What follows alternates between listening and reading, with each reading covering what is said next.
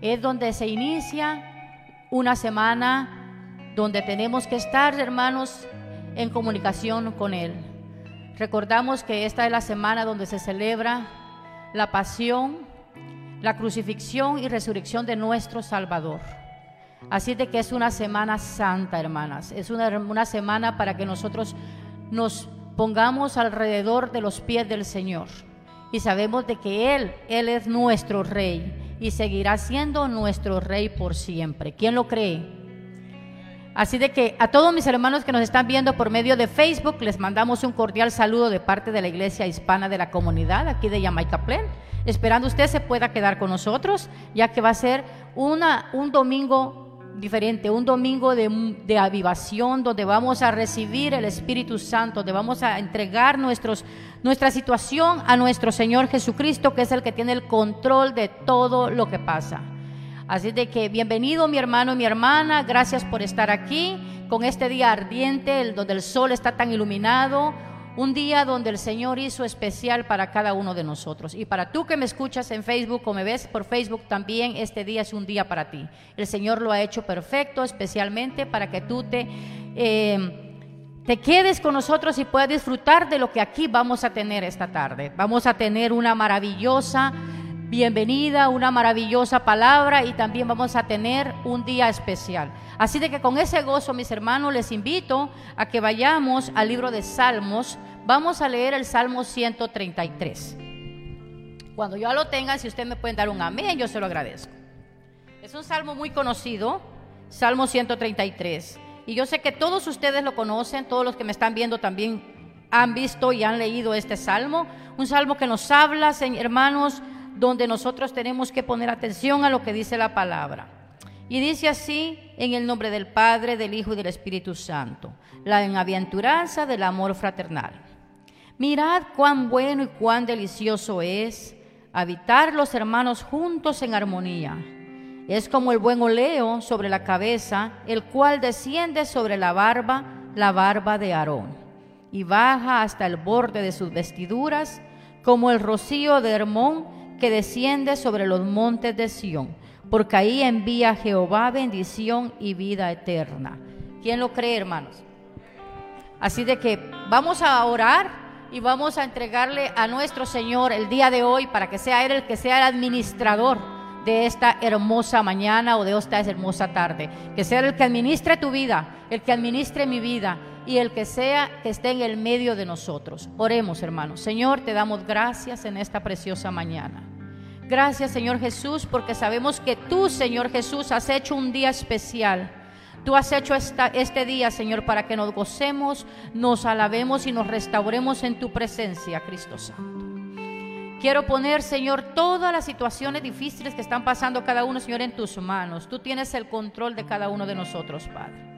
Tú conoces cada corazón, cada situación, Padre, y trabajas específicamente en cada situación individual, Señor Jesús. Gracias, Padre, te damos la honra y la gloria porque sabemos, Señor Jesús, que un día como hoy, Padre, tú entraste con esa fiesta triunfal a Jerusalén, Padre, donde fuiste conocido como el Hijo de Dios, Señor Jesús, y todavía hasta hoy tú eres el Hijo de Dios, el Hijo del gran Rey, Padre, el Hijo del gran yo soy, Señor Jesús. Gracias Padre Celestial porque tú estás aquí, porque cada día tú nos redimes, Señor Jesús. Y como tu Salmo 133 dice, Señor, alabad con alegría, Señor Jesús. Que nos unamos, pero que nos unamos, Señor, con esa pasión hacia ti, Padre Celestial. Que dejemos todo lo que nos afecta, Padre, y que vengamos a divertirnos, que vengamos a gozarnos en tu presencia, Padre. Que sea tu Espíritu Santo, Señor, usándonos. Tu Espíritu Santo que nos ilumine, Señor Jesús, y pueda hablar a nuestra mente, a nuestro corazón y a nuestras vidas, Padre. Gracias, Señor Jesús, porque tú siempre estás al control de nuestras vidas, Señor Jesús. En esta tarde, Cristo Santo, quiero pedirte por todos mis hermanos que nos están viendo a través de las redes sociales los que están aquí presentes en la iglesia, Señor, y los que no han llegado, Señor Jesús, pronto llegarán, Señor. Gracias, Padre. Bendice a cada uno por nombre, Jesús Santo. Quédate con nosotros a regocijarnos, Señor, como estamos en esta mañana, regocijados en tu presencia, Padre. Y tu palabra dice, Señor, que donde dos o tres ahí estaré yo, Señor. Y sabemos que tú estás aquí, Padre. No importa la cantidad, pero sabemos que tú eres el Dios de Dios y estás con nosotros, Señor Jesús. Tú eres nuestro Rey, Señor, por excelencia, Padre Celestial. Gracias, Señor Jesús, porque tú tienes el control, Señor. Tú estarás a control, Señor. Bendice, Señor, el grupo de alabanza, para que todas esas alabanzas que cantemos, Señor, nos podamos sentir, Señor, en tu presencia, que podamos resentir tu Espíritu Santo sobre nosotros, Señor. Que lluvias del Espíritu Santo lleguen, Señor Jesús. Gracias, Padre. Gracias, Señor Jesús. Bendice esta maravillosa tarde, Padre. Bendice a cada uno, Señor Jesús. Darnos sabiduría, darnos entendimiento, Señor, para poder regocijarnos en tu presencia, Padre. Porque sabemos que tú eres el único, Señor, que restauras. Tú eres el único, Señor, que das ríos de agua vivas, Padre. Tú eres el único, Señor, que nos levanta, Señor Jesús. En ti confiamos eternamente, Padre, porque sabemos que cuando estamos a tu lado, Señor, todo es diferente, Señor Jesús. Tu presencia es diferente porque tú estás con nosotros, Señor.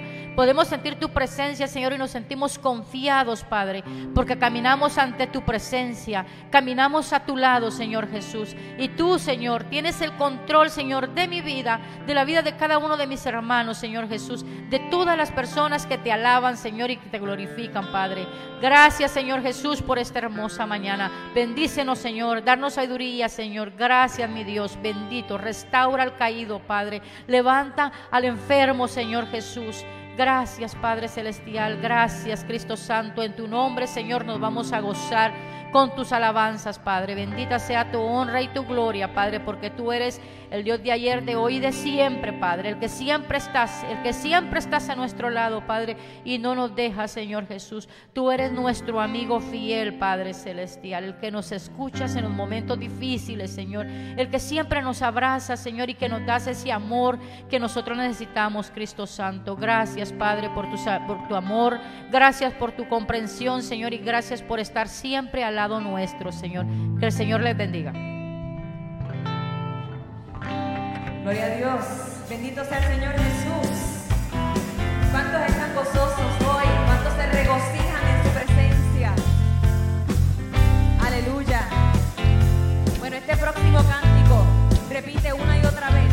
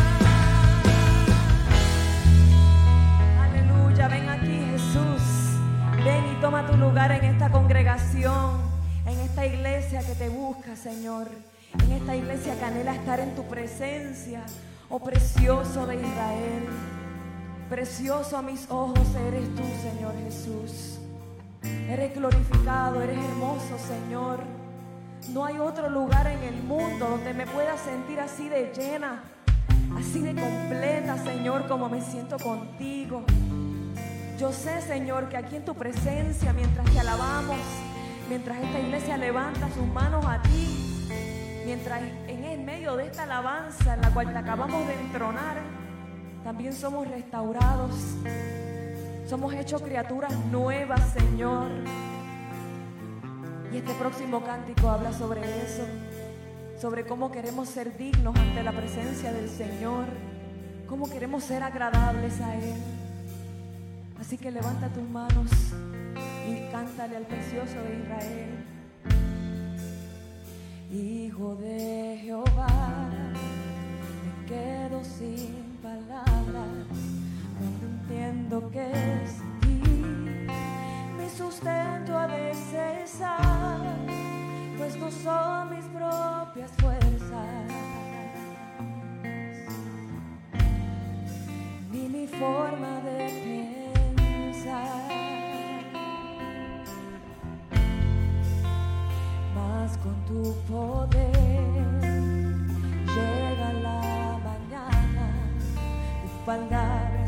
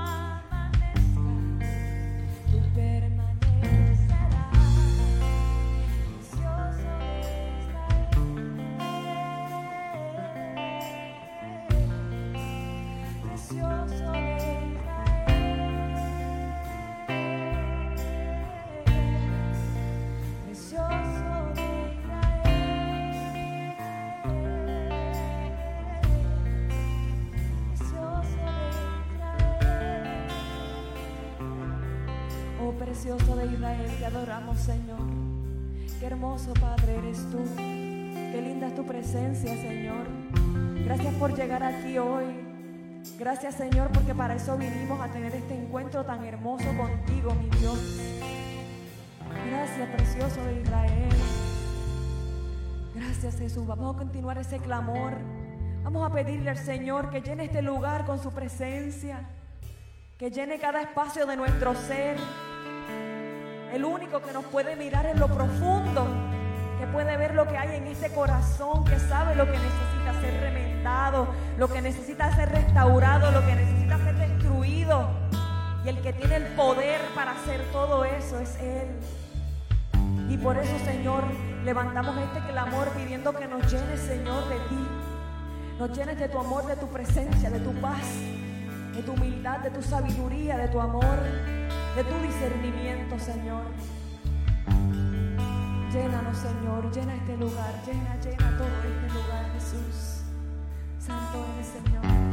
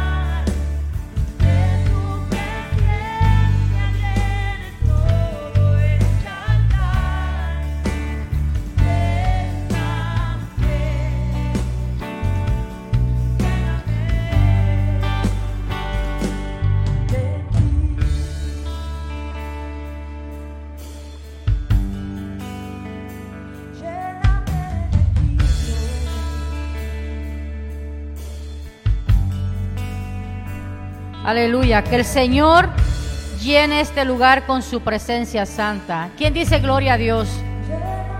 Él es el único, hermanos. Como le decía y la hermana decía, el único que restaura. Y podemos ver la belleza que se ve esta tarde. Y Él es el único que está acá. No sé usted, pero yo me sentí cuando cantábamos esa alabanza, tocó mi corazón. Porque a veces nosotros pensamos que no tenemos solución a nuestra situación, pero Dios está ahí siempre teniendo el control, el control absoluto de nuestras vidas. Eh, es una semana en la cual nosotros tenemos que meditar mucho y entregar a Dios todos nuestros problemas y poner todo en sus manos, porque Él es el perfecto. Él nunca nos abandona y trabaja de acuerdo a nuestra necesidad. No es en el momento de nosotros, acuérdense, es en el momento que Él cree que es correspondiente para cada uno de nosotros. Nada más lo que tenemos que hacer es fuerte y no desmayar. Porque a veces, aunque nos digan no hay solución, sabemos que con Dios sí hay solución. Y cuando Él está de nuestro lado, sabemos que somos más que triunfadores, ¿verdad? Dele un aplauso al Señor, mi hermano, dele un aplauso porque estamos de fiesta en esta tarde. Estamos de fiesta, gozándonos y qué bellezas alabanzas, alabanzas que hablan a nuestras vidas, donde Dios nos hace tocar nuestro corazón, a que reflexionemos y veamos lo maravilloso que Él es. Desde el momento que nosotros nos levantamos y abrimos los ojos y vemos ese, ese sol radiante, es para darle gracias a Dios. Y no importa la situación que estemos pasando, estamos alabando y glorificando a un Dios vivo, a un Dios vivo que permanece para siempre y que en su victoria nosotros siempre somos victoriosos, porque Él está a nuestro lado, ¿verdad? Bueno, y ahora déjenme decirles que quiero compartir con ustedes una lectura bíblica. Y la encontramos en el libro de Proverbios, capítulo 3 versículos 8, 9 al 10. Y Proverbios está después de Salmos. Es el libro después de Salmos. Quiero que me acompañe y para esto le voy a pedir que se ponga de pie, porque después de esto vamos a orar y vamos a entrar en un momento, hermanos, para darle gracias a Dios. Vamos a entrar en el momento de los diezmos y las ofrendas. Sabemos que este es un momento muy especial, ¿verdad? Y a todos los hermanos que nos están viendo por las redes sociales, puede ir a su Biblia y buscar en el libro de Proverbios capítulo 3 versículos 8, 9 y 10. Y dice así la palabra. Ponga atención a esto, por favor. Dice, porque será medicina a tu cuerpo y refrigerio para tus huesos. Honra a Jehová con tus bienes y con las primicias de todos tus frutos. Y serán llenos tus graneros con abundancia y tus lagares rebosarán de monstruo. Que el Señor bendiga su palabra. Dice que con todos nuestros bienes, ¿verdad? El Señor nos da a nosotros un trabajo, nos provee salud, vivienda, una familia hermosa. Pues ahora es el momento de que nosotros le entreguemos al Señor la parte que a Él le corresponde. Recordemos que cuando nosotros ofrendamos con amor al Señor, el Señor bendice nuestras vidas. Le voy a pedir a los niños que por favor pasen aquí al frente y pasen por, los, por cada lugar recogiendo los diezmos y las ofrendas. Recuerde, hermano, que si usted no tiene, no se preocupe. El Señor conoce su necesidad. Y la palabra dice que no solamente podemos dar económicamente, hay otras maneras que podemos darle al Señor, ¿verdad? Como trabajando en la obra de Él. Así de que esa es la manera que el Señor quiere que nosotros le alabemos, que nosotros le bendigamos y que nosotros le demos gracias porque a la hora que nosotros le damos gracias, el Señor bendice nuestras vidas. Y para todos mis hermanos que quiere, la parte de atrás está disponible para que usted pueda dar su ofrenda por medio de tarjeta. Y a mis hermanos que nos están viendo por medio de, la, de Facebook, pueden también ofrendar a través de la página web de la iglesia, eh, eh, Iglesia Hispana de la Comunidad. Le da clic a dar o ofrendar y esa es la mejor manera para que usted también pueda dar su diezmo y su ofrenda. Y en esta oportunidad queremos agradecerle a cada uno de ustedes que están aquí presentes y a los que nos están viendo que de una u otra manera ustedes han sido el pilar para que nuestra iglesia esté activa, para que nuestra iglesia siga ayudando a otras familias en necesidad. A pesar que estuvimos en momentos de pandemia, momentos difíciles, pero el Señor siempre estuvo ahí. Hubieron personas de buen corazón siempre dando sus diezmos y sus ofrendas y el Señor bendiga a cada uno de ustedes porque sabemos que sin ustedes nuestra iglesia no estaría de pie. Así de que gracias a cada uno de ustedes, gracias al pastor por al administrador y a las demás personas que están al lado de él, porque así es como podemos estar aquí, hermanos, con esta iglesia en acción, con esta iglesia viva recibiendo el Espíritu Santo. Y ahora le voy a pedir a los niños cuando vean que vamos a orar para que el Señor sea el que obre a través de esto, hermano. Yo sé que el Señor se, se pone muy alegre, así de que le voy a invitar a que se ponga de pie. Vamos a levantar la mano hacia el alfolí y vamos a orar para que estas ofrendas sean unas ofrendas de bendición. Señor, te damos gracias, Padre, en esta tarde. Sabemos, Señor Jesús, que esto es tuyo, Padre, te pertenece.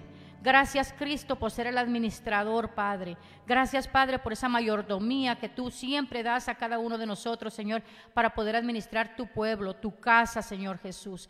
Gracias, Señor Jesús. Gracias por todas esas personas, Señor, de buen corazón que proveen a tu obra, Padre. Bendícele, Señor, con mucha salud, con mucha sabiduría, con mucho entendimiento, Padre. Y haz que todo esto recibido, Señor, sea para el bienestar de tu obra, Padre. Bendice a esta iglesia, Padre. Bendice a esta familia, Señor, que estamos acá. Somos hijos tuyos, Padre, y estamos contribuyendo a tu palabra, Señor Jesús, porque tu palabra dice, Señor, que llevemos tu palabra hasta en los escondites, Señor, donde no te conocen, Padre. Que hablemos de ti, Señor, que hablemos de tus maravillas, que hablemos de todo lo que tú eres capaz de hacer, Señor Jesús. Gracias, Padre, por bendecirnos y por darnos esta oportunidad, Señor, de estar aquí, no solo alabándote, sino también dando lo que a ti te pertenece, Señor Jesús. En esta tarde te damos la honra y la gloria, Padre, por estas ofrendas. Bendice al dador alegre, Padre. Bendice, Señor Jesús. Gracias, Padre Celestial. En el nombre tuyo te lo pedimos, mi Dios amado. Amén. Y ahora le voy a pedir a los niños que si por favor pueden pasar con su maestra a la clase de la parte atrás. Y mientras los niños pasan, le voy a pedir a mi hermana Araceli que si por favor puede pasar, ella trae unos anuncios para el día de nosotros. Y recuérdense que sea Dios el que abra nuestros oídos y nuestro corazón para recibir palabra. Amén, gracias Dora. Mi anuncio es muy pequeñito, pero no, pero muy importante. Hermanos, acuérdense que estamos a las puertas de nuestro primer campamento familiar. Será el 13, 14 y 15 de mayo. Así que les recuerdo a cada uno de los que no han podido pagar todavía que el último día para pagar es el 13 de abril. Significa que es este miércoles. ¿Cómo pueden hacerlo? Pueden hacerlo en efectivo, lo pueden hacer por cheque o lo pueden hacer a través de la página de la Iglesia Hispana de la Comunidad. Van donde dice donar o dar y ahí va a haber un sitio donde dice este campamento familiar. Ahí puede hacer sus pagos. Este, si tienen algún problema que no puedan hacerlo en esta semana, comuníquense conmigo o se acercan a mí y lo hablamos, ¿ok? Así que, bendecidos todos, están muy serios, ¿por qué? Si estamos en gloria, ¿verdad que sí? Y aquí vamos a recibir a otro pastor, vamos a seguir en adoración, en alabanza, ¿verdad que sí? Vamos a recibir palabra del Señor. Dios los bendiga a todos.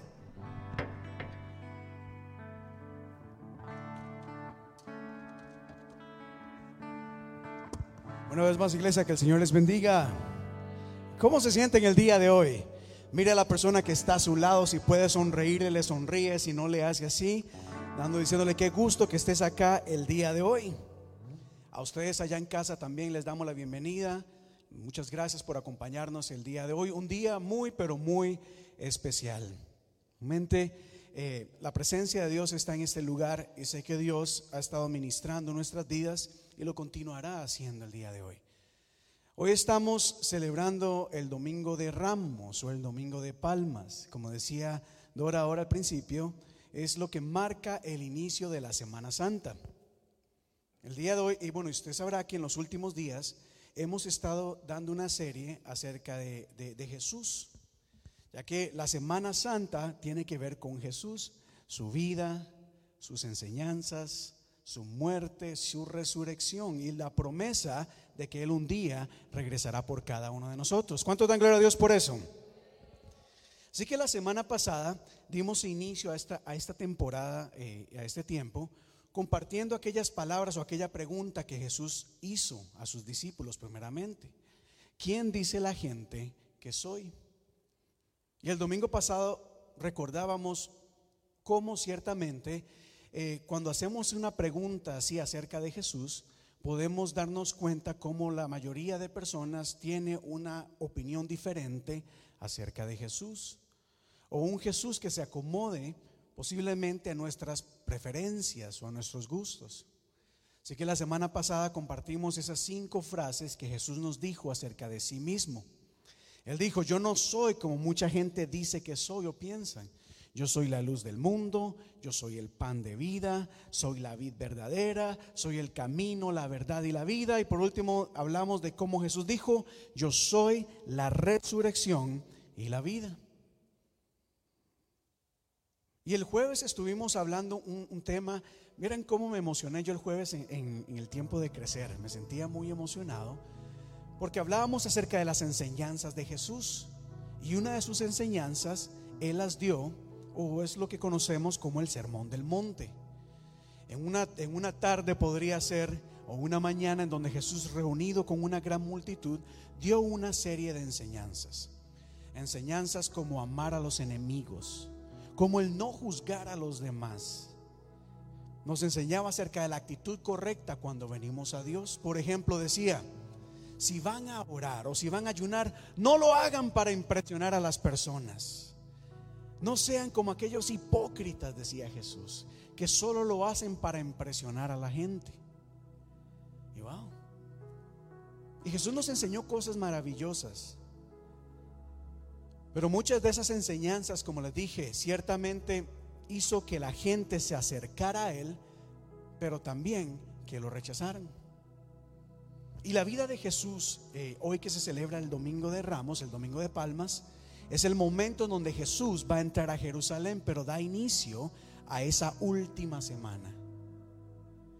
Por ejemplo, hoy estaría Jesús entrando aquí a este lugar, pero de aquí al viernes Jesús iba a ser sería crucificado. Y la vida de Jesús fue una vida maravillosa y extraordinaria. Y así como hablamos de lo que Jesús dijo acerca de sí mismo, así como hablamos de las enseñanzas, Hoy quiero hablar un poco acerca de algo que Jesús hizo. Algo por lo cual Jesús fue conocido y es conocido el día de hoy, que son las señales y los milagros. Diga conmigo señales y milagros. Jesús hizo señales, hizo cosas extraordinarias y por medio de ellas le reveló al mundo que Él era el Cristo, que Él era el Mesías. Pero algo que me llama la atención es que ciertamente, como a pesar de que Jesús enseñaba cosas poderosas y hacía cosas extraordinarias, siempre habían personas que lo seguían y otros que lo rechazaban. A pesar de haber visto las señales, a pesar de haber visto los milagros, aún así dudaban de él, aún así lo ignoraban, aún así lo rechazaban, aún así querían que fuera crucificado. Porque hay algo que nosotros entendemos y es que ciertamente las señales y milagros son extraordinarias, pero eso no es lo que convence. Las señales y milagros quizás nos emocionan por un momento, pero si no llegamos a conocer a Jesús como Él es, como el Hijo de Dios, muy probablemente solamente nos asombraremos, pero no tendremos ese encuentro con Él. Sin embargo, Jesús le dijo, le dio a conocer a todas las personas y a nosotros el día de hoy que Él es el Hijo de Dios. Y que no solamente Él enseña cosas bonitas, sino que también hace señales y milagros. Pero le tengo noticias en esta tarde. Esas señales y milagros no se quedaron hace dos mil años ahí estancadas. Creemos de que el día de hoy, en este momento, el Señor está haciendo cosas maravillosas. Y el Señor todavía obra milagros y señales sobre aquellos que ponen su fe y confianza en Él. ¿Cuántos dan gloria a Dios por eso? Mire, Cristo tiene poder sobre la enfermedad. No antes, no, Él continúa teniendo poder y autoridad sobre la enfermedad. Y no hay enfermedad que no sea imposible para el Señor. Eso es lo que predicamos, eso es lo que confesamos, eso es lo que nosotros creemos. Jesús tiene poder sobre la fuerza de la naturaleza. ¿Sabían ustedes eso? Levante su mano si usted sabía eso. El Señor tiene poder sobre cualquier circunstancia, sobre la muerte y sobre el mundo espiritual. Por eso el día de hoy, conforme eh, hablamos acerca de ese momento en que Jesús llega a Jerusalén, antes de entrar eh, a Jerusalén en lo que hablamos o conocemos como la entrada triunfal, la vida de Jesús se caracterizó por muchas cosas. Empezando, como decía, el día de hoy hablando de milagros. Y quiero contarle un milagro acá que encontramos en el libro de Mateo. De hecho, todas las historias están en el libro de Mateo. Si quiero invitarle a que usted en esta semana medite en cada una de las enseñanzas, señales y milagros de Jesús. Y aquí hay una historia que yo sé que ustedes conocen. Dice la Biblia de la siguiente manera en Mateo capítulo 8, versos 5 al 13. Al entrar Jesús en Capernaum, se le acercó un centurión o un soldado romano pidiéndole ayuda. Y le dijo, Señor, mi siervo está postrado en casa con parálisis y sufre terriblemente. Y Jesús le respondió, yo iré a verlo. Señor, no merezco que entres bajo mi techo, pero basta con que digas una sola palabra y mi siervo quedará sano. ¿Cuántos creen esto, iglesia? Continúa la historia y dice, al oír esto, Jesús se asombró y dijo, wow, les aseguro que no he encontrado a nadie en Israel que tenga tanta fe. Y luego le dijo al centurión, ve, todo se hará tal como creíste. Y en esa misma hora aquel siervo quedó sano. ¿Cuántos dan gloria a Dios por esto? Mira, aquí hay una predicación, aquí hay una serie de enseñanzas poderosas. Voy a tratar de, de, resumirlo rápidamente, pero podemos ver lo siguiente. Jesús vino a predicarle a los judíos, a Israel. Y como usted quizás lo sabe, mucha gente escuchaba de Jesús, quizás había visto alguna de las cosas que Jesús hacía, pero aún no habían puesto su fe y su confianza en Él. Pero este, este soldado romano, este hombre que pertenecía a otro país, que tenía otra religión, que tenía y adoraba muchos otros dioses, había escuchado de este hombre, había escuchado de sus mensajes, no solamente de sus milagros, sino que muy probablemente este hombre ya sabía quién era Jesús. Y él puso, y él al escuchar que Jesús estaba cerca, él fue donde él creyendo que su siervo, a pesar de estar enfermo, podía experimentar un milagro por medio de Jesús. Y esto me llama mucho la atención. Este soldado no llegó para pedir por sí mismo. No dijo, Señor, tengo un problema, tengo una necesidad, estoy enfermo, necesito que me sanes. Él puso en riesgo su reputación, su posición, su estabilidad financiera, es decir, su trabajo, y pudo inclusive ser condenado y castigado por la legión romana por haber seguido a Jesús. Pero no le importó nada de estas cosas, porque sabía que al acercarse a Jesús, en Jesús iba a encontrar algo que en ningún otro lugar iba a encontrar. Por eso él se acerca y le dice, mire, ten un siervo Jesús, necesito que hagas algo. Porque hay alguien a quien yo aprecio mucho. Alguien que está padeciendo grandemente. Que no encuentra solución y sanidad en ningún otro lugar. Pero sé que con solo una palabra de tu boca, este hombre será sano. Y oiga bien esto acá. No trajeron al paralítico a Jesús. Ni tan siquiera le dijo Jesús, ven a casa, úngelo, ponle aceite, pon tus manos, haz un, invita a un culto evangelístico. No.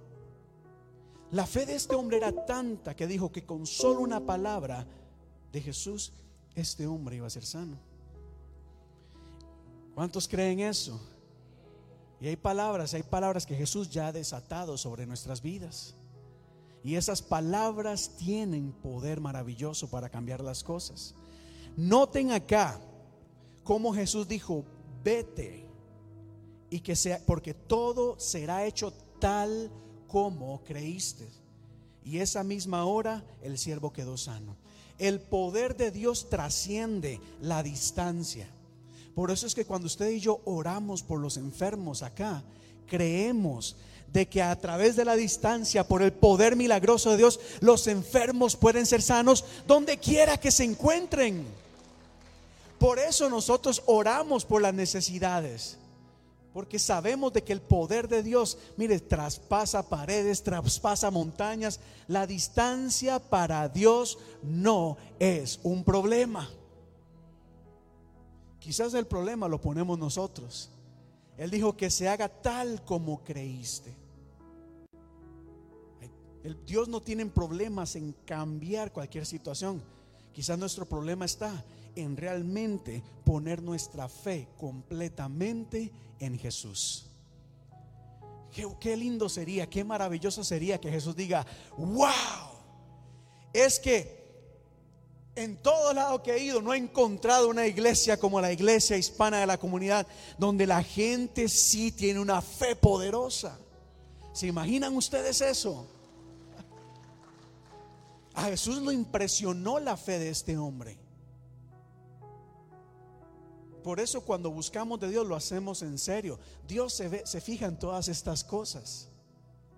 Dios sabe cuando venimos como con pereza, con aburrimiento. Ay, Dios sabe. Por su amor y su misericordia, Él actúa en nuestro favor. Pero también sabe cuando alguien dice, Señor, yo creo en ti. Y Él dice, wow, aquí vamos a responder de manera inmediata. La pregunta es, ¿qué necesidad tienes el día de hoy? Quizás no es por ti como este soldado romano, quizás es por alguien más. No importa la necesidad, lo importante es acercarnos a Jesús con fe. Y conforme a nuestra fe será hecho. ¿Cuánto lo creen? Así que Jesús tiene poder sobre la enfermedad, tiene poder sobre la distancia. Mire, para Él eso no hay ningún problema. En esta misma hora milagros pueden ocurrir. Hay milagros que toman tiempo en ocurrir, por supuesto. Pero Dios no tiene ningún problema en que un paralítico en un momento se levante y camine. Como iglesia somos llamados a creer. Sé que es difícil. Ya lo vamos a ver. Yo lo sé. Pero cuando creemos en el Señor, cosas grandes y maravillosas veremos. Cuando nos pregunten, ¿cómo sabes? No lo sé, yo solamente creo. Pero explícame, no lo sé, yo solamente creo.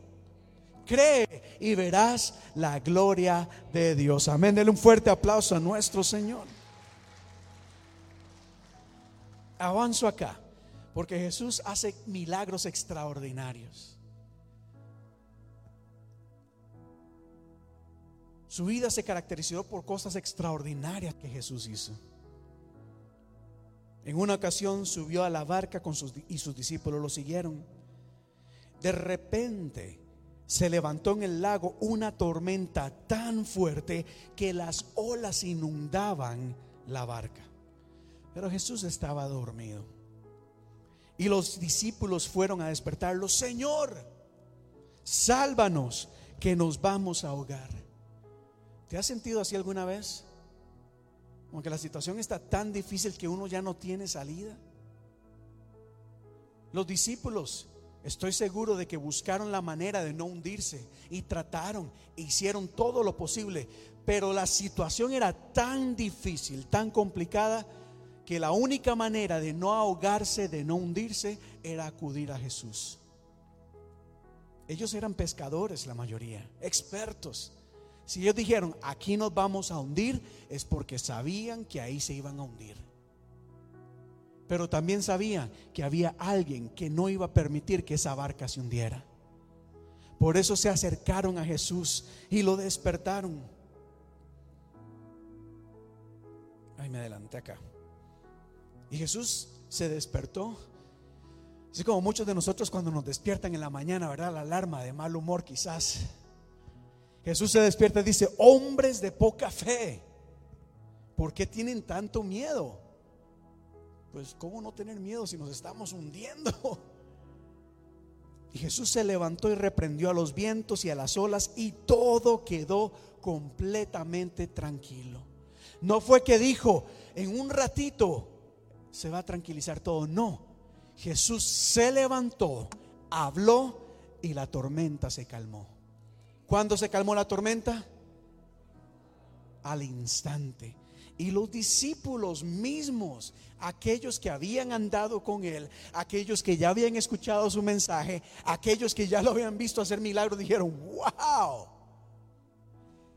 ¿qué clase de hombre es este que hasta los vientos y las olas le obedecen? Ese es el Dios a quien usted y yo creemos y alabamos. Ese es el Cristo que predicamos aquel extraordinario que con solo una palabra aún los vientos y las tempestades obedecen. Y no hablo esto solo metafóricamente, como ejemplo, no. Cristo tiene la autoridad sobre los tiempos, sobre el orden de la naturaleza, está sobre la naturaleza, sobre las leyes físicas. Lo que para, para la gente, para la ciencia, para la lógica humana es imposible, para Cristo no es nada. Dios puede dar órdenes. Dios puede hacer que trámites se muevan rápido. Dios puede hacer que permisos salgan. Dios literalmente puede abrir puertas, oportunidades, sanar, crear, hacer cosas extraordinarias. Ese es nuestro Cristo. Eso es lo que Él hace. Hay una historia también en los evangelios en donde nos dice que Jesús iba a ir al templo y cuando va a entrar al templo, en la puerta lo paran y le dicen, un momento, aquí hay un impuesto que pagar.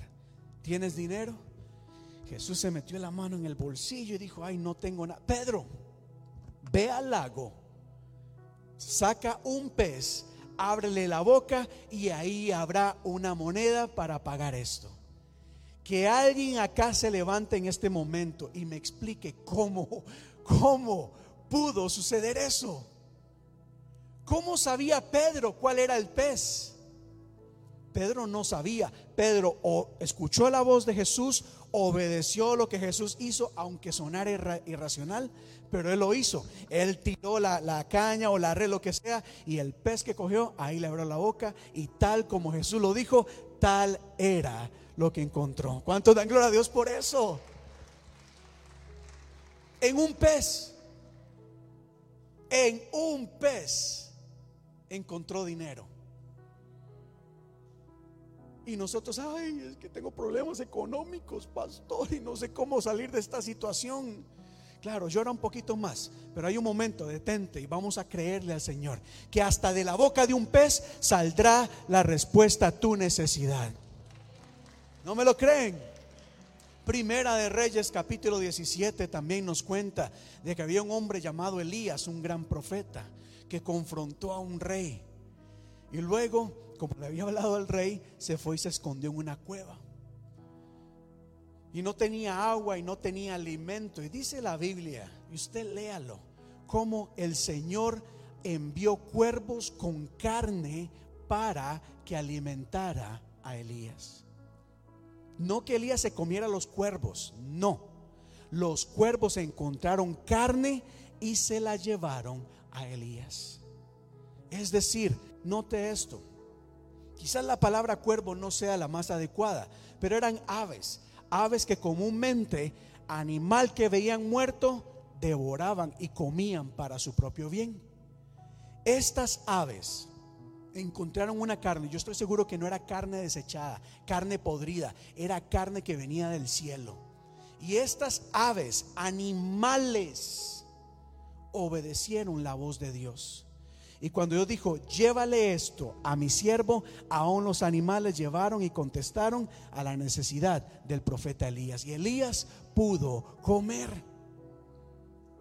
Piensa en esto en un momento, porque este es el Jesús que creemos y predicamos, que le da órdenes a las aves del cielo para que nos alimenten y las aves tienen que responder. Las aves responden. Así que si tu respuesta no la encuentras en la boca de un pez, quizá la encontrarás en la boca de unas, de unas aves que te lleven hasta donde estás, lo que tanto necesitas. ¿Cuántos dan gloria a Dios? No me creen, no me creen. Aquí hay muchas otras historias. La viuda que dijo, no tengo nada, solo poquito de harina, un poquito de aceite. No te preocupes, confía, cree en la palabra del profeta, cree en la palabra de Dios y ese aceite y esa harina no se acabarán. Yo aquí estoy emocionado porque ese es el Cristo que predicamos. ¿Sabe qué me acordé?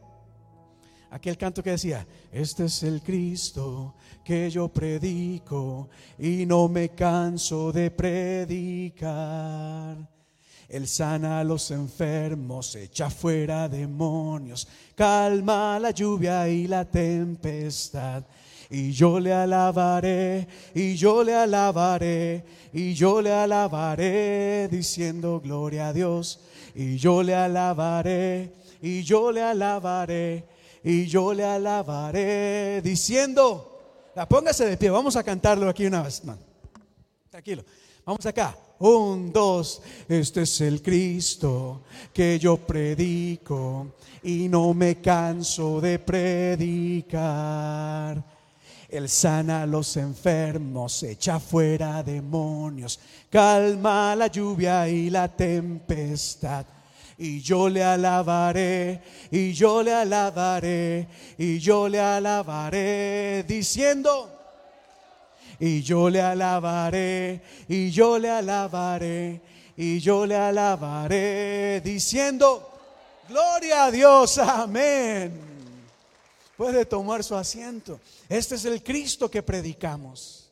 Voy a avanzar acá que me quedan dos historias. Wow, esto es tremendo, esto es tremendo. Por eso creemos en Jesús, por eso le alabamos. Mientras él decía esto, un dirigente judío llegó donde Jesús, se arrodilló delante de él y le dijo, mi hija acaba de morir. ¿Para qué iba donde Jesús si ya la hija había muerto? ¿Para qué fue donde Jesús si ya su hija había muerto? Para llorar, por tal vez, para que Jesús le tocara la cabeza y tranquilo, mis pasos dejo, mis pasos doy. Piénsalo, piénsalo. Es que esto es extraordinario. ¿Para qué venir donde Cristo si ya esto está muerto? Pero este hombre se postra delante de Jesús y le dijo, mi hija acaba de morir, pero ven, ven, pon tu mano sobre ella y vivirá. Aunque esto esté muerto, aunque ya no haya salida, no hay otra opción, ya lo dimos por perdido, no hay nada más que hacer, decimos nosotros. Pero Jesús, si tú vienes a nuestra vida, si tú vienes a esta situación, con solo que pongas tu mano, con solo que hables, cualquier cosa que demos por muerta, volverá a vivir. Wow. Jesús se levantó, fue con él, acompañado a sus discípulos. Y mientras iba de camino, se nos cuenta otra historia acá. Él va de camino a, donde la niña, ¿verdad? Entonces una mujer que hacía 12 años padecía de hemorragias se le acercó por detrás. Y en otros evangelios se nos dice cómo esta mujer pensaba, si tan solo tocara el borde de su manto, sé que yo quedaría sana. No necesito que Él me vea, no necesito que Él diga una palabra, no necesito que Él ponga sus manos, no, si tan solo pudiera tocar el borde de su manto, puedo quedar sano. Eso es tremendo. Si al menos logro tocar su manto, quedará sana. Y Jesús se dio vuelta y le dijo, ánimo, hija, tu fe te ha sanado. Y la mujer quedó sana en aquel momento. Mire, el libro de Mateo lo cuenta muy rapidito, a la ligera. En otros evangelios se nos explica un poco más. Pero nuevamente vemos cómo esta mujer en su angustia y desesperación lo había invertido y gastado todo en médicos. Nadie había podido solucionar su problema. Pero ella dijo, si tan solo al acercarme a Jesús, tocar ese manto, sé que puedo quedar sana. Y nuevamente Jesús cuenta el otro evangelio que dijo, wow, ¿quién tocó mi manto? Porque sentí poder salir de mí. Wow. Jesús no tuvo que volverse a decir, oh, aquí hay una mujer, aquí hay una mujer que está dolida. El Señor pone en mi corazón que aquí hay alguien. No, no, no, no. Esta mujer por su propia fe llegó, creyó, confió en Él y Jesús sintió como poder salió de Él. Y en ese mismo momento la mujer quedó sana. Wow. wow. Pero Jesús hace ese milagro de camino donde esta niña. Finalmente Jesús llega a la casa de este hombre y vio que había un alboroto, gente lamentándose tenían música pues triste. Y él dijo, pues váyanse de acá por favor, porque la niña no está muerta, sino que está dormida. Lea esta parte conmigo, por favor, si pueden en voz alta. ¿Qué dice acá? Entonces empezaron nuevamente, otra vez, Jesús viene donde ellos y dice, ¿por qué lloran? ¿Por qué se lamentan? No, salgan de acá, que esta niña no está muerta, está dormida. Lea conmigo una vez más. Entonces pensaron a burlarse de él. Hoy en día experimentamos burla cuando hablamos del poder de Dios. La gente no cree. Hasta muchos cristianos han dejado de creer. ¿Sabían ustedes eso? Aún muchos cristianos han dejado de creer de que Jesús puede dar vida a lo que ha muerto. Jesús dijo, no, no, no, no, no es como ustedes piensan. Y aunque no crean y aunque se burlen, el milagro no es para ustedes, va a ser para aquel hombre que se arrodilló y creyó en él. Así que él entró, puso su mano sobre la niña y ésta se levantó. Jesús tiene poder sobre la enfermedad. Jesús tiene poder sobre la distancia, sobre el tiempo. Jesús tiene poder sobre lo natural, sobre la naturaleza. Jesús tiene poder sobre la muerte. Oigan esto. ¿Han escuchado usted a alguien decir, no hay nada más que hacer? A estas personas hay que recordarles, no pierdas la esperanza, no pierdas la fe, que en Jesús siempre hay esperanza. No te rindas, no des nada por perdido. Continúa creyendo. Mira, esta mujer pasó 12 años padeciendo, sufriendo. Cree, cree, persevera en el Señor y verás cómo Dios hace milagros. Y el último, la última historia acá, nos cuenta igual dos cosas maravillosas de Jesús. Y dice la palabra, al irse Jesús, dos ciegos lo siguieron gritándole, ten compasión de nosotros, hijos de David. Cuando entró en la casa se le acercaron los ciegos y él les preguntó, ¿creen que puedo sanarlos? Sí, Señor, le respondieron. Entonces él les tocó los ojos y les dijo, y les dijo que se haga conforme a su fe. Yo ya había predicado esto anteriormente en esta historia una predicación entera y no, y no alcanzó el tiempo. Como Jesús, uno hasta podría pensar, qué malo Jesús, viendo estos hombres ciegos que le estaban gritando, Jesús continuó su camino y Jesús, y Jesús llegó hasta su casa. Los ciegos tuvieron a como pudieron llegar hasta donde estaba Jesús. Eso nos enseña también la importancia de nosotros levantarnos, de creer y de buscar a Jesús. De que aunque parece que Jesús se nos va de las manos, que está muy lejos, Señor, pero estoy orando, te estoy gritando y tú no respondes. Continúa creyendo, continúa buscando de Dios. No importa lo que la gente te diga, continúa. Porque yo lo sé, hay oraciones que nosotros tenemos, que clamamos y oramos y parece que Jesús como que sin nada, Él sigue caminando. Y si uno fuera resentido, uno dice, no, pues yo no creo en ese Dios, no que Dios es Dios de amor. Y no que Jesús vino a cenar a los enfermos, pero yo en esta situación y Jesús sigue caminando y me ignora. No, En esta historia vemos cómo estos hombres perseveraron porque sabían que su única esperanza estaba en Jesús. Y Jesús nos enseña de que nuestra fe, mire, nuestra fe se demuestra.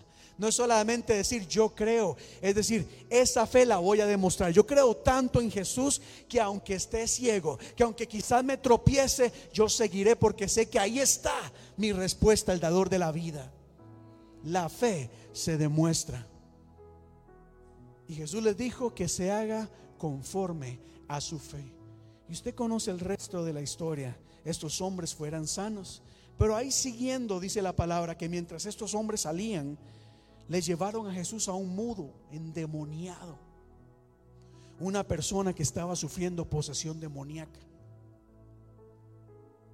Una persona que estaba siendo atormentada por un espíritu maligno. Hoy la ciencia reduce todo a enfermedades físicas solamente o emocionales. Y hasta niega la realidad del mundo espiritual. Nosotros creemos de que no todo es causa o causado por demonios. Pero si hay cosas que suceden por causa de ese mundo espiritual que se mueve. Y cuando damos cabida, cuando no nos cuidamos, quizás abrimos puertas y permitimos que el enemigo empiece a influir. Y en otros casos, como ustedes lo ven, por ejemplo, cuando uno anda leyendo las cartas, cuando uno está viendo el horóscopo, cuando uno está buscando o practicando este tipo de hechicería, permite que espíritus empiecen a tener control de la vida de las personas. Pero creemos de que aún aquellas que están siendo controladas por espíritus, por fuerzas malignas o por demonios, pueden encontrar libertad en Cristo Jesús. Jesús nos dice que cuando nos lleva, la Biblia nos dice que cuando le llevaron a este joven que sufría de esta aflicción por causa demoníaca, Jesús expulsó al demonio con una palabra. Wow. Y con su autoridad aquel demonio dejó a este muchacho. Con su autoridad es que el Señor tiene control y autoridad sobre el reino de las tinieblas. Así que, como dice el canto, como dice el dicho, no hay demonio que se levante o sea, no hay demonio que venza, que se lo ponga al Señor, porque el Señor con una, con una palabra de su boca reprende todo demonio. Y esta palabra nos dice que ciertamente el Señor tiene control, como lo dije, de la enfermedad, el control de la naturaleza. Él rompe con las leyes naturales, con las leyes físicas, con las leyes de la psicología, con las leyes de la, de la filosofía, de lo que sea. El Señor tiene poder sobre todas las cosas, aún sobre el reino de las tinieblas. Y ya voy concluyendo acá, porque cualquiera diría, wow, pues si este hombre hizo todas estas cosas, si este hombre, por donde quiera que iba, hacía milagros, me imagino la cantidad enorme de gente que le seguía. Y por momentos sí hubo, sí hubo gente que le seguía por momentos. Otros decían, pues las señales y los milagros, qué bonito, pero como no me beneficia a mí, no me importa. Y lo dejaban, y lo ignoraban, y lo rechazaban, y lo condenaban. Algunos escucharon, algunos lo conocieron, pero lo ignoraron. Y a pesar de todas estas señales maravillosas que Jesús hizo, la Biblia nos cuenta que aún así Jesucristo fue condenado, fue criticado, fue señalado, fue torturado, fue llevado a una cruz. Pero el libro de Filipenses nos dice que Jesús, perdón, el libro de Hebreos nos dice que Jesús fue a la cruz con gran gozo y alegría, porque lo que él hacía era por cada uno de nosotros. ¿Cuántos dan gloria a Dios por eso? Y dice la Biblia que Jesús continuó enseñando, continuó haciendo milagros y señales, pero también tomó a sus discípulos. Y muchas veces les decía que él tenía que ir a Jerusalén para sufrir muchas cosas a manos de los ancianos, de los jefes, de los sacerdotes y de los maestros de la ley, y que era necesario que a él lo mataran. Mi pregunta es, ¿Cómo vamos a matar o por qué matar a alguien que hace milagros? Que predica que amemos a los enemigos. Que predica y enseña compasión y misericordia. ¿Cómo matarlo? Una pregunta que todavía tenemos que hacernos. Pero no solamente señalar a aquellos que lo condenaron hace dos mil años. Es una pregunta que debemos hacernos el día de hoy. Porque cuando miramos a nuestro alrededor, nos damos cuenta que aún hoy en día hay muchos que escuchan estos mensajes, que cantan, que han sido hasta testigos de milagros y señales, pero aún así continúan rechazando a Jesús.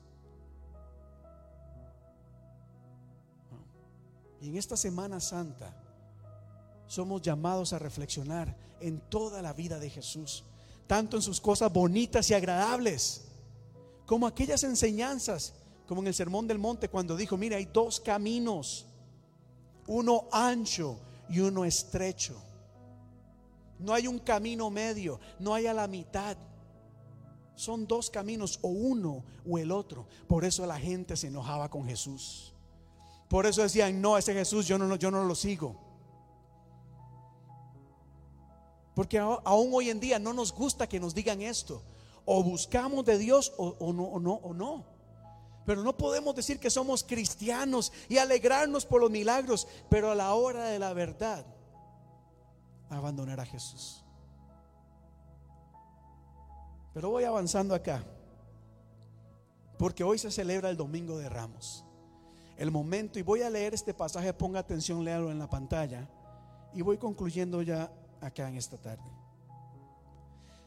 Después de haber enseñado, después de haber hecho grandes milagros, cuando se acercaban a Jerusalén y llegaron al monte de los olivos, Jesús envió a dos discípulos con este encargo. Vayan a la aldea que tienen enfrente y ahí mismo encontrarán una burra atada y un burrito con ella. Desátenlos y tráiganmelos. Y si alguien les dice algo, respóndanle que el Señor lo necesita, pero que ya se los devolverá.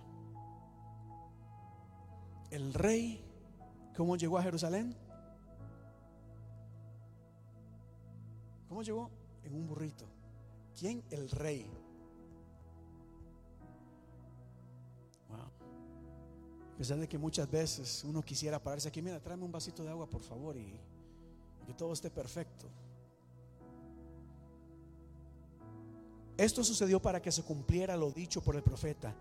Digan a la hija de Sión, mira, tu rey viene hacia ti, humilde y montado en un burro, en un burrito, cría de una bestia negra. Jesús el rey, Jesús el rey, venía en un burrito. El creador del cielo y de la tierra, el Mesías el que hacía milagros. Él pudo haber pedido una limusina. Él pudo haber dicho, a mí llévenme en helicóptero o no voy a ningún lado.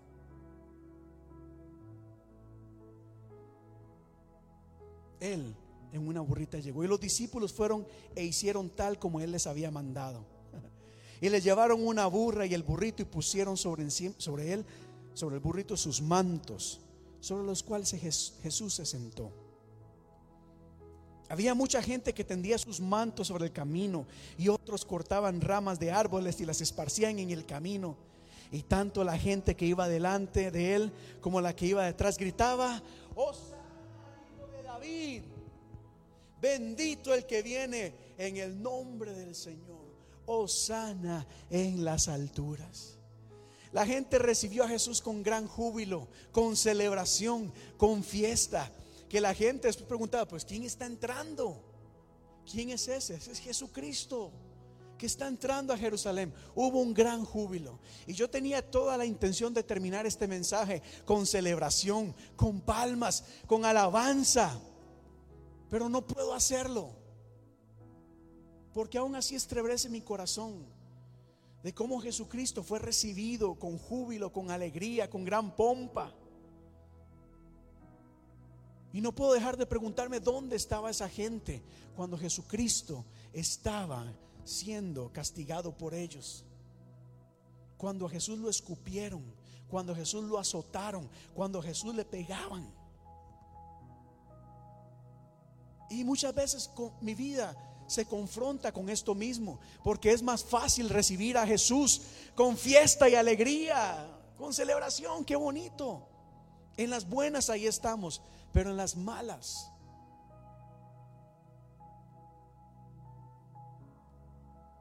Cuando algunos celebraban la entrada de Jesús a Jerusalén, Jesús estaba diciendo, la hora ha llegado.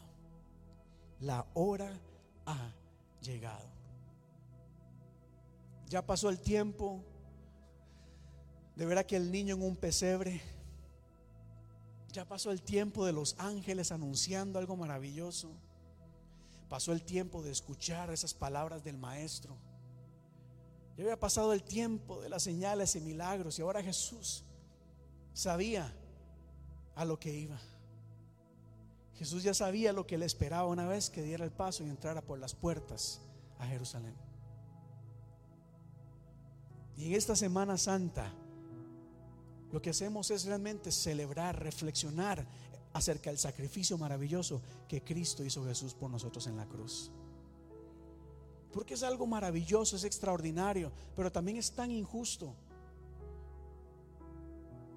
Porque yo era merecedor de estar en esa cruz. Yo soy merecedor de eso.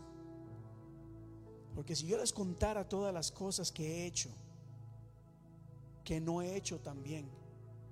Porque sabiendo hacer lo bueno y no, lo no hacerlo, eso también es pecado. Si ustedes supieran todas las cosas quizás que hay en mi corazón, los pensamientos que llegan a mi mente, no soy merecedor de, tal tan hermoso y maravilloso sacrificio. Pero Cristo sabía todas estas cosas. Y a pesar de esto, Él llamó y dijo, trágame en ese burrito que no importa lo que la gente haya hecho, yo todavía me montaré en él, entraré a Jerusalén sabiendo lo que me espera. Y con gran gozo dice la palabra que él entregó su vida por amor a nosotros. Póngase de pie, por favor. Póngase de pie, por favor, y vamos a orar.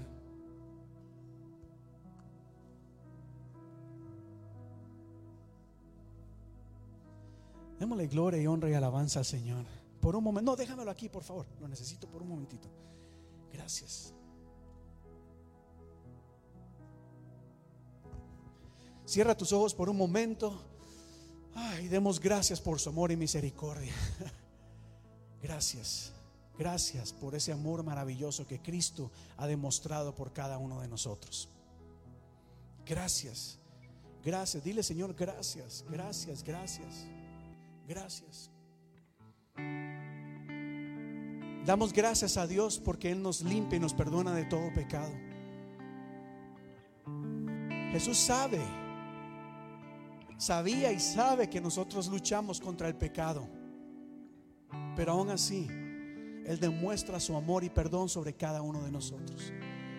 Así como damos gracias a Dios, ¿qué te parece en este momento? Si le has fallado al Señor, confiesas tus pecados delante de Dios. No tienes que hacerlo en voz alta, nadie más tiene que escucharlo.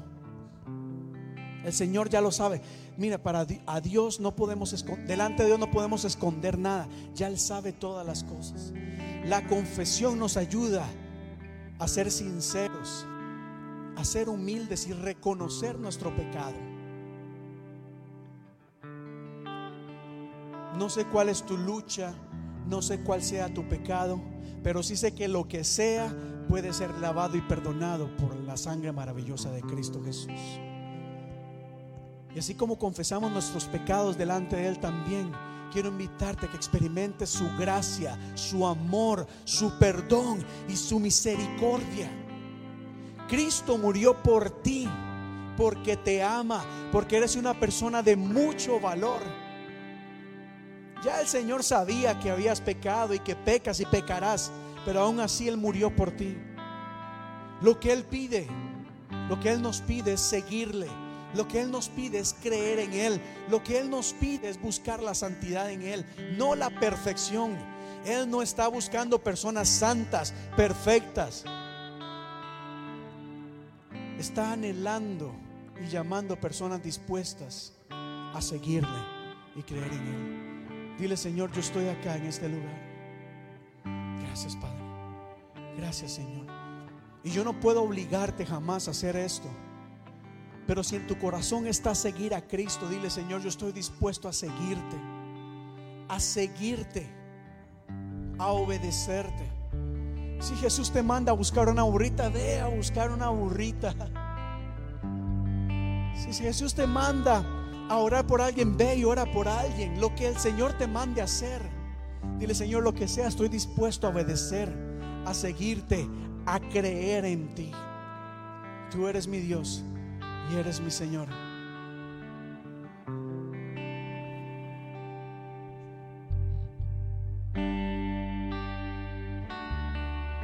Gracias, Señor Padre, estoy dispuesto a seguirte. Gracias, gracias, Señor. Gracias, mi Señor Jesús.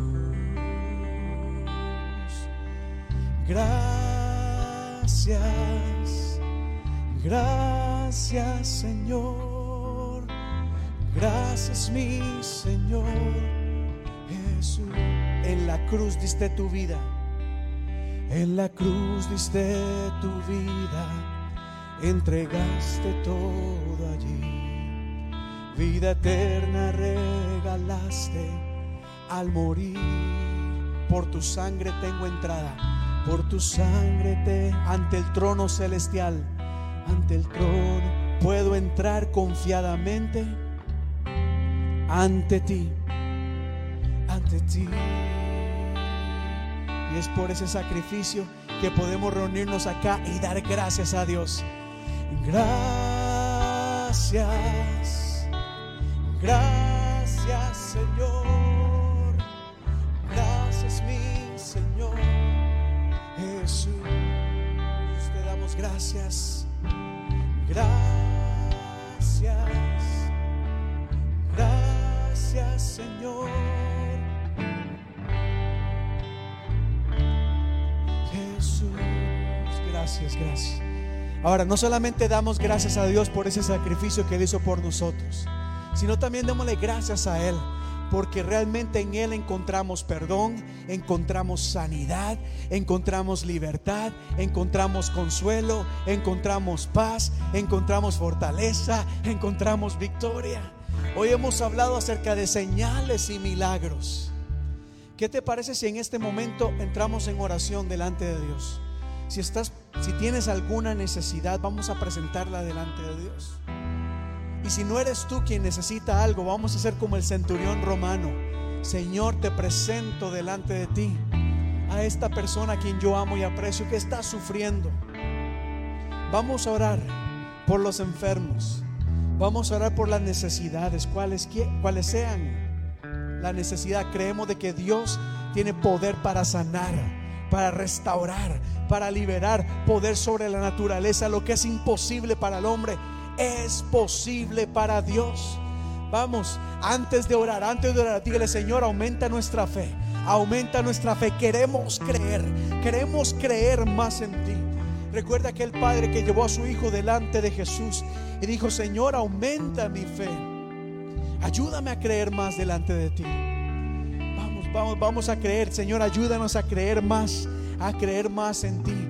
Y es por fe que nos acercamos ante tu presencia en esta tarde. Es por fe. Porque creemos de que tú exististe. Creemos de que tú eres real. De que tú estás aquí con nosotros en este momento. Que los milagros no quedaron en el pasado. Los milagros existen. Los milagros son reales. Y tú estás aquí en este momento, en este lugar, obrando milagros de sanidad. Vamos iglesia, Oremos por los enfermos. Vamos a creer, desata una palabra de sanidad. Dile, Señor, yo sé que estás aquí. Tú obras milagros de sanidad. Aleluya, aleluya, aleluya, Señor.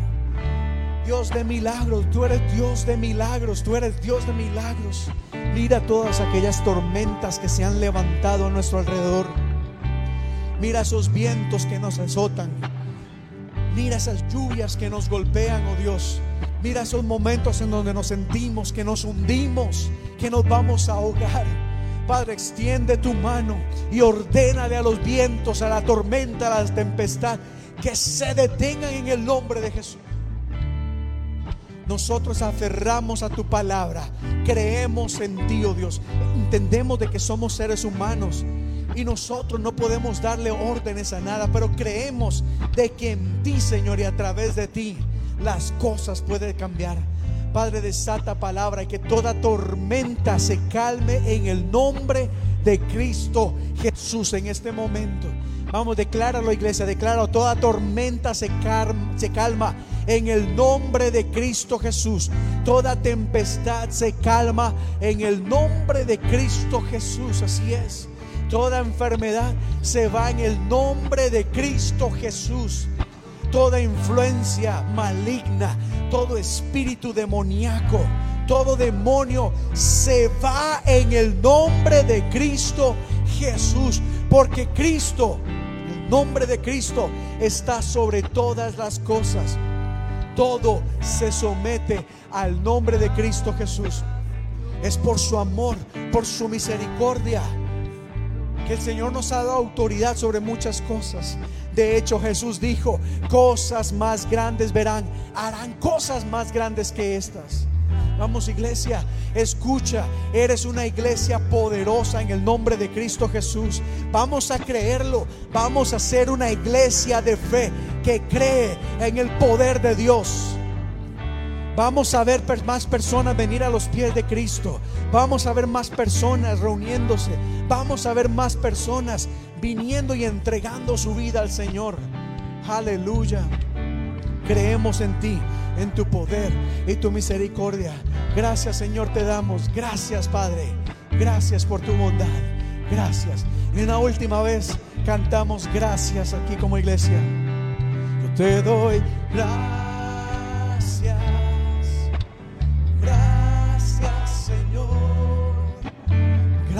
Gracias mi Señor Jesús. Una última vez, gracias.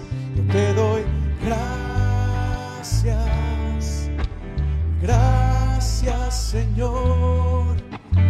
Gracias mi Señor Jesús. Gracias Señor te damos.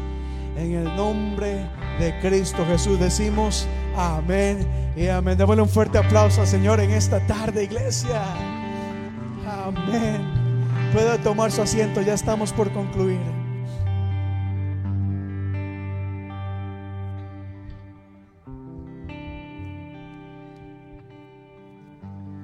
Algunas personas preguntaron, pastor, ¿por qué en la iglesia estamos hablando de la Semana Santa o celebramos la Semana Santa? Nosotros somos una iglesia cristiana, es decir, una iglesia que cree en Jesús, que cree en Cristo. Y a través de la historia, la Semana Santa ha sido reconocido por la iglesia de Cristo para recordar la vida, las enseñanzas, la muerte y resurrección de nuestro Señor Jesucristo. Es un tiempo para reflexionar en lo que hemos hablado. Entonces nosotros acá llamamos a la iglesia a unirnos en esta semana para ponernos a pensar en Jesús. Yo sé que aquí en Estados Unidos y en muchos países estamos muy ocupados. Hay veces en que no hay tiempo para orar o leer la Biblia, ni para venir a la iglesia, pero en esta semana la iglesia de Cristo a nivel mundial se une para recordar el sacrificio de Cristo Jesús. Así que yo quiero invitarle, hemos hecho una guía acá para que usted nos acompañe en esta semana a recordar todo esto que hemos hablado, las enseñanzas, las señales, los milagros de Jesús, pero también recordar que la hora ya había la hora ha llegado. En esta semana, el lunes, el martes, miércoles, jueves, recuerda que cada día significaba un día menos que Jesús estaba en la tierra y las cosas que él estaba pasando. Así que mire, en esta, en esta guía, todos los días tenemos una lectura, las he resumido para que usted lea más o menos qué es lo que pasa sobre cada día. Y hay algunas frases que quiero invitarle en que mediten sobre ellas. Por ejemplo, una de las frases que me llama la atención es como en el día de resurrección, cuando las mujeres llegaron donde los discípulos a decirle, Jesús no está ahí, ha resucitado. Los discípulos que caminaron con Jesús, que anduvieron con Él, que vieron sus milagros, no le creían. Y uno dice, ¿cómo estos hombres no creyeron lo que estas mujeres decían? Pero nos enseña que todos nosotros luchamos con dudas y diferentes situaciones. Así que lea, mira, quiero invitarle a todas las personas que pasen y tomen una guía. Pasen acá, allá en casa, no se preocupen. Algunos de ustedes también ya les hemos enviado la guía por correo. Espero que les haya llegado ayer o si no, a más tardar, ojalá el día de mañana ustedes reciban una en casa. Eh, sé que hay algunas personas que no se han congregado con nosotros, pero siguen, continúan siendo parte de nuestra iglesia. Les amamos, les queremos, siempre oramos por ustedes. A ustedes también les invitamos a que nos unamos con esta guía. Pase aquí adelante, por favor, tome una guía. Tome dos, tal vez. Si hay alguien en su casa o al que le quieran llevar, llévenle una guía. Que todos meditemos, son lecturas de la Biblia que meditemos en el viaje de Jesús.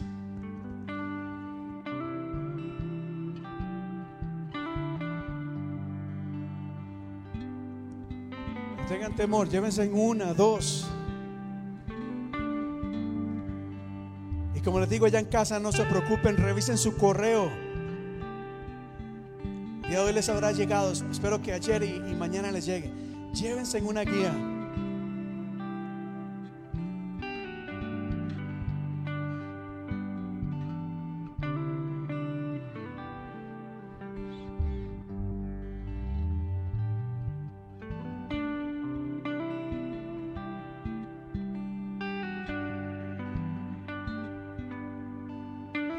Quedan tres guías acá, tres guías.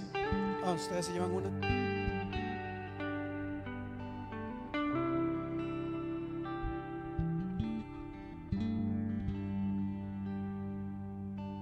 Amén. Échele una ojeadita así rápidamente, ya estamos por concluir. Mediten en estas historias. Y el día jueves vamos a estar hablando por nuestro tiempo de crecer por Facebook Live acerca de esa última cena, tiempo en donde Jesús compartió con sus discípulos. Y el Viernes Santo quiero invitarles a que nos acompañen. Estaremos acá en la iglesia a las 7 y 30. A las 7 y 30 de la noche vamos a estar acá reflexionando sobre esas últimas horas en donde Jesús padeció y donde Jesús fue crucificado. Haga lo posible por estar con nosotros acá.